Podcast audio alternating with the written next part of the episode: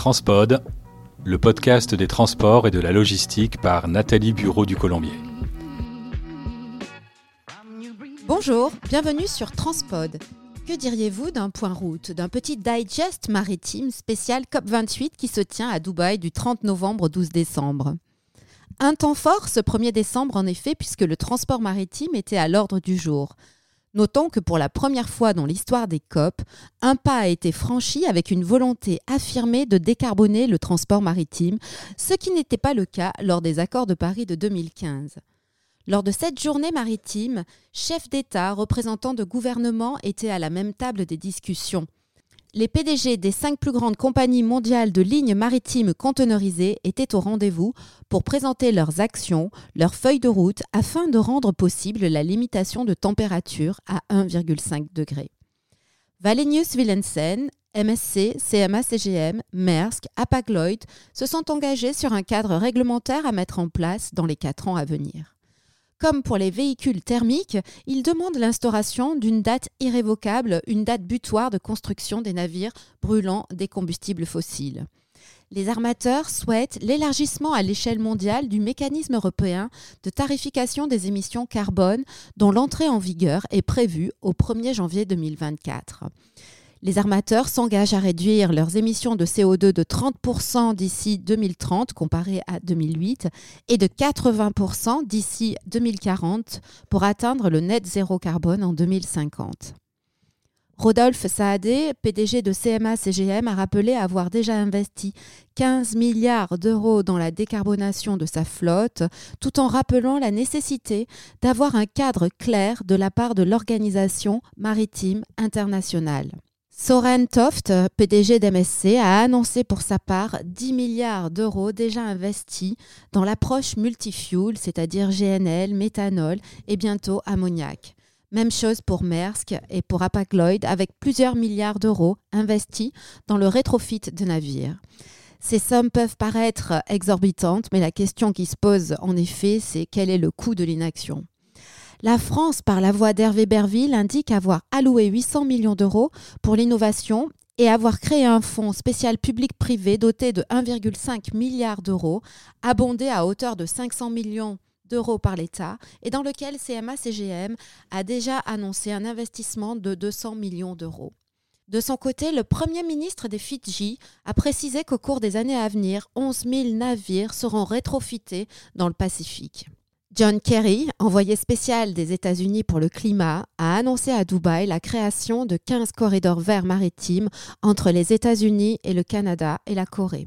Que sont les corridors maritimes? Eh bien, ce sont des lignes maritimes dans lesquelles circuleront des navires avec à bord des biocarburants ou des carburants de synthèse, l'objectif étant de décarboner le transport en mer et aussi au port avec l'utilisation du branchement au courant de quai des navires. Les premiers corridors verts verront le jour sur l'axe transpacifique, la route maritime la plus fréquentée au monde. Les États-Unis vont investir 7 milliards de dollars dans la création de hubs hydrogène localisés dans les ports pour alimenter les futurs navires notamment.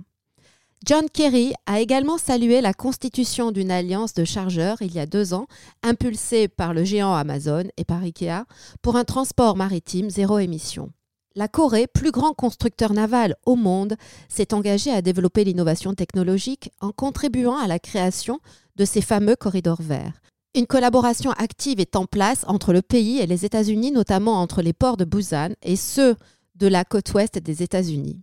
Autour de la table, ce 1er décembre, d'autres acteurs comme Hug Autoliners, spécialiste des navires rouliers, qui a indiqué son passage à l'ammoniac pour ses navires en 2027. Comme je le disais un peu plus tôt, Amazon, qui veut être neutre en carbone en 2040, a pris le lead sur une alliance de chargeurs baptisée Zamba pour Zero Emission Buyers Member Alliance.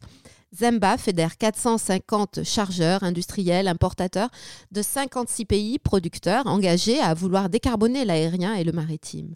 Cette alliance souhaite qu'en 2030, 10% de ces volumes circulent sur ces navires verts elle annonce vouloir basculer la totalité de ces flux en 2040.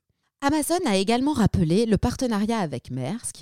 A noter que Zamba a lancé en septembre 2023 un appel d'offres portant sur le transport de marchandises sur des navires zéro émission, avec comme objectif un démarrage en 2025 pour un volume de 600 000 EVP à transporter sur trois ans.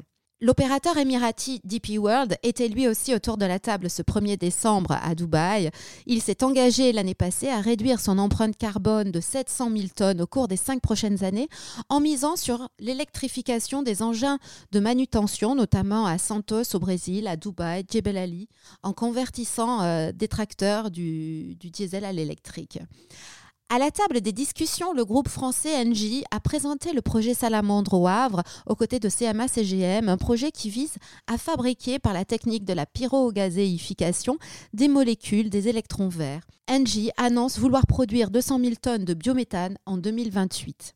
Le producteur australien de minerais de fer, euh, ForceQ Energy, par la voix de son PDG Mark Hutchinson, a avoué être un des plus grands pollueurs et s'engage à convertir camions, trains et navires à l'hydrogène vert et à l'ammoniac vert.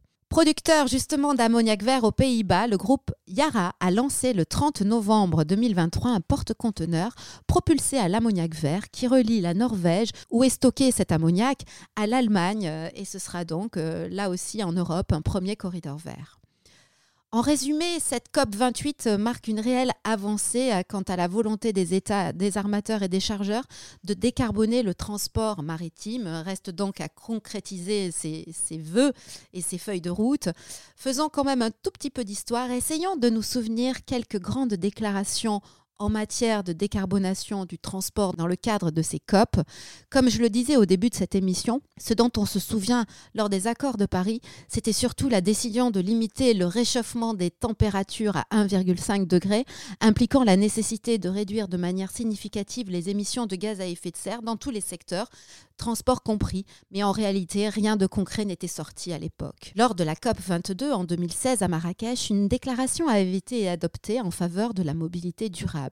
Même chose en 2017 à Bonn, lors de la COP 23, avec une initiative du Maroc et de l'Allemagne pour la décarbonation du transport. À Katowice en 2018, lors de la COP 24, il était question d'adopter des directives spécifiques sur la comptabilisation des émissions provenant du secteur des transports afin de fournir un cadre pour mesurer les progrès. À Glasgow, lors de la COP26, une déclaration a été adoptée sur la mobilité durable où plusieurs pays se sont engagés vers la transition des transports en mettant fin aux ventes de nouveaux véhicules thermiques. Ainsi s'achève cette édition spéciale COP28. J'espère que cette synthèse des échanges maritimes vous a été utile et je vous dis à lundi matin pour l'édition habituelle de Transpod l'hebdo. Si vous avez aimé cet épisode, n'hésitez pas à liker et à partager et à en parler autour de vous. Je vous souhaite une bonne journée et transportez-vous bien.